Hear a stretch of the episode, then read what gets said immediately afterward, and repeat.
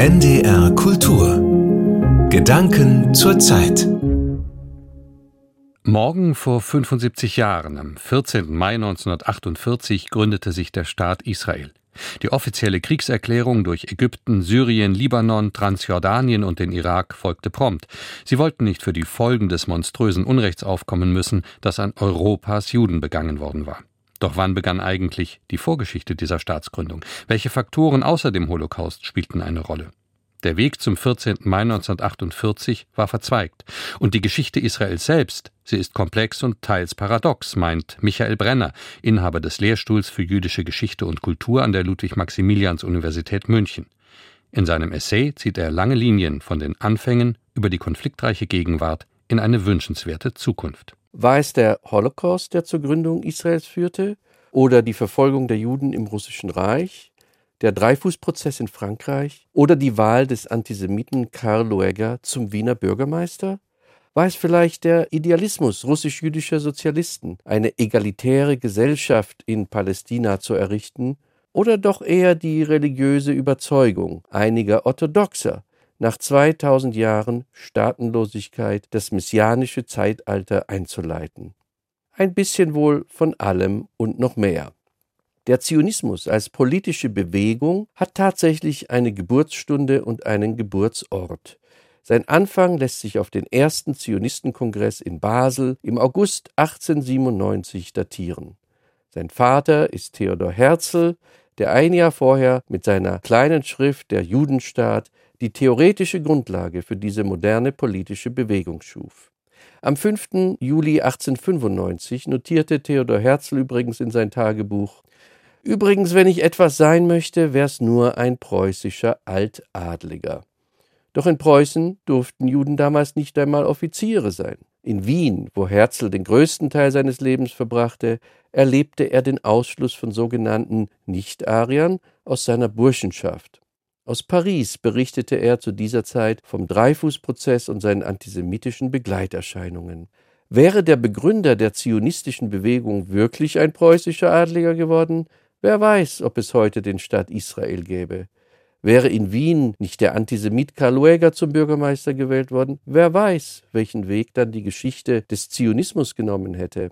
Wäre Dreyfus, der französische Offizier, in erster Instanz freigesprochen worden, wer weiß, vielleicht hätte Herzl dann nie den Zionistenkongress einberufen. Tja, und wären Hitler und der Holocaust nicht gekommen, nun, wer weiß.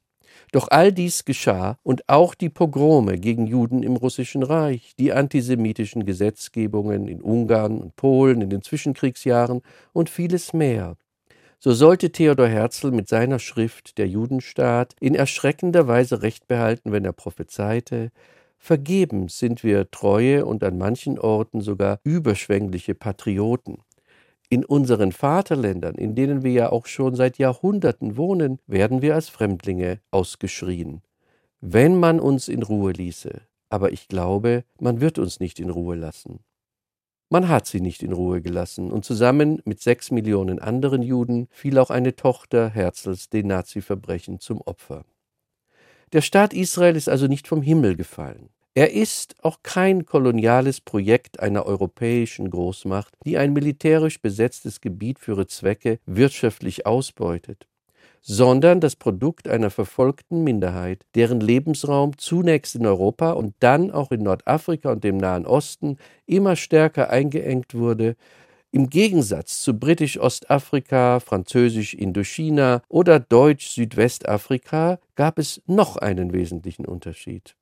Das Land Israel war für die Juden kein exotisch unbekanntes Territorium, sondern jenes Zion, in dem ihre Geschichte begann wohin sie seit Jahrhunderten versprachen zurückzukehren und das sie in ihren Gebetbüchern mehrere Male täglich in den Mund nahmen.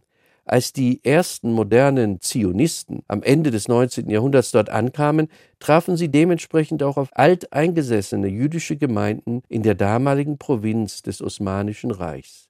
Die in Israel lebenden Juden sind keineswegs alle Nachkommen von weißen Europäern, sondern auch von Juden, die jahrhundertelang in Marokko und Tunesien, in Syrien und dem Jemen, in Indien und dem Iran gelebt hatten. Am Ende war es wohl Hitler ebenso sehr wie Herzl, der für die Verwirklichung des Staates verantwortlich war. Es war erst der Antisemitismus des 20. Jahrhunderts, der nicht nur die meisten Juden, sondern auch einen Großteil der Welt davon überzeugte, dass ein eigener jüdischer Staat viele Menschen hätten retten können, als es keinen Zufluchtsort für die Verfolgten gab. Die Gründung des Staates Israel wurde dann schließlich weder von den britischen Verwaltern noch von den zionistischen Aktivisten beschlossen, sondern von der UNO, es war erst der Teilungsbeschluss der UNO-Vollversammlung vom 29. November 1947, der das vom ursprünglich größeren britischen Mandatsgebiet verbliebene Palästina westlich des Jordanflusses in einen jüdischen und einen arabischen Staat aufteilte. Dass die Araber in der Region diesen Beschluss nicht akzeptierten und ihre Staaten am Tag der Staatsgründung Israels, dem 14. Mai 1948, dem neuen jüdischen Staat, den Krieg erklärten, war durchaus nachvollziehbar. Die Europäer mögen Unrecht begangen haben, die Juden Unrecht erlitten. Doch warum sollten die Araber dafür den Preis zahlen? Ihnen war es so ergangen wie dem Passanten, der gerade spazieren ging, als aus einem brennenden Haus ein nach Rettung strebender aus dem dritten Stock auf ihn stürzte und ihn vom Bürgersteig verdrängte. Israels Geschichte ist komplex und teilweise auch paradox. Der Zionismus ist ohne den europäischen Kolonialismus nicht vorstellbar, aber gleichzeitig ist er auch eine Befreiungsbewegung einer von Europäern unterdrückten Minderheit. Ein Teil der jüdischen Einwanderer nach Israel waren weiße Europäer, die von anderen weißen Europäern vertrieben wurden. Ein anderer Teil waren arabische Juden, die von muslimischen Arabern aus ihrer Heimat verwiesen wurden. Die Palästinenser tragen keine Verantwortung am Mord an den europäischen Juden, und doch mussten sie dafür bezahlen. Der von sozialen Medien beherrschte Diskurs bietet immer weniger Raum, um solchen Komplexitäten der Geschichte und ihre Konsequenzen für die Gegenwart gerecht zu werden. Dafür schreien in einer immer stärker polarisierten Gesellschaft gerade einmal wieder die einen reflexartig Antisemitismus, die anderen Apartheid, wenn bestimmte Begriffe bedient werden. Im Falle von Israelis und Palästinensern ist hierzulande jeder gerne Experte und hält einen Schuldigen und auch gleich eine Lösung bereit. Die erbitterte Ablehnung der arabischen Welt ist mittlerweile in großen Teilen der Region einer pragmatischen Haltung gewichen. Die Anerkennung Israels durch seine Nachbarn Ägypten und Jordanien und seit kurzem auch durch einige Golfstaaten und Marokko ist für Israel ein diplomatischer Erfolg. Doch Friede wird es erst dann geben, wenn auch die Palästinenser zu ihrem Recht kommen. Der Weg dahin ist weit, die Fronten auf beiden Seiten sind verhärtet und keiner erwartet eine baldige Lösung, sei es in Form eines oder zweier Staaten, einer Konföderation oder eines anderen Modells. Israels Geschichte ist trotz aller Probleme durchaus auch eine Volksgeschichte.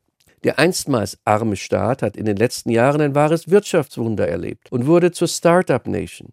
Er integrierte Einwanderer aus über 100 Ländern und er hat eine blühende Kulturszene entwickelt und beherbergt einige der weltweit besten Universitäten und Wissenschaftseinrichtungen. Israels Bevölkerung hat sich in den letzten 75 Jahren verzehnfacht. Heute leben fast 10 Millionen Menschen in Israel, davon gut 20 Prozent arabische Staatsbürger. Sie leben in einer äußerst vielfältigen, aber auch gespaltenen Gesellschaft. Um das zu verstehen, muss man sich nur auf die Reise zwischen die beiden größten Bevölkerungszentren Jerusalem und Tel Aviv begeben. In Jerusalem dominiert die Religion das öffentliche Leben. Hier, im Schatten von Klagemauer, Felsendom und Grabeskirche, trifft man auf orthodoxe Juden in langen schwarzen Kaftanen, auf Muslime mit Kafia und Hijab sowie auf Mönche und Priester, die stolz die Kutten sämtlicher Orden präsentieren. Die meisten Restaurants in Jerusalem sind koscher und haben daher am Samstag geschlossen. Der Busverkehr im jüdischen Teil der Stadt ruht. 70 Kilometer weiter westlich in Israels größter Stadt, in Tel Aviv, ist von religiösem Leben kaum etwas zu spüren.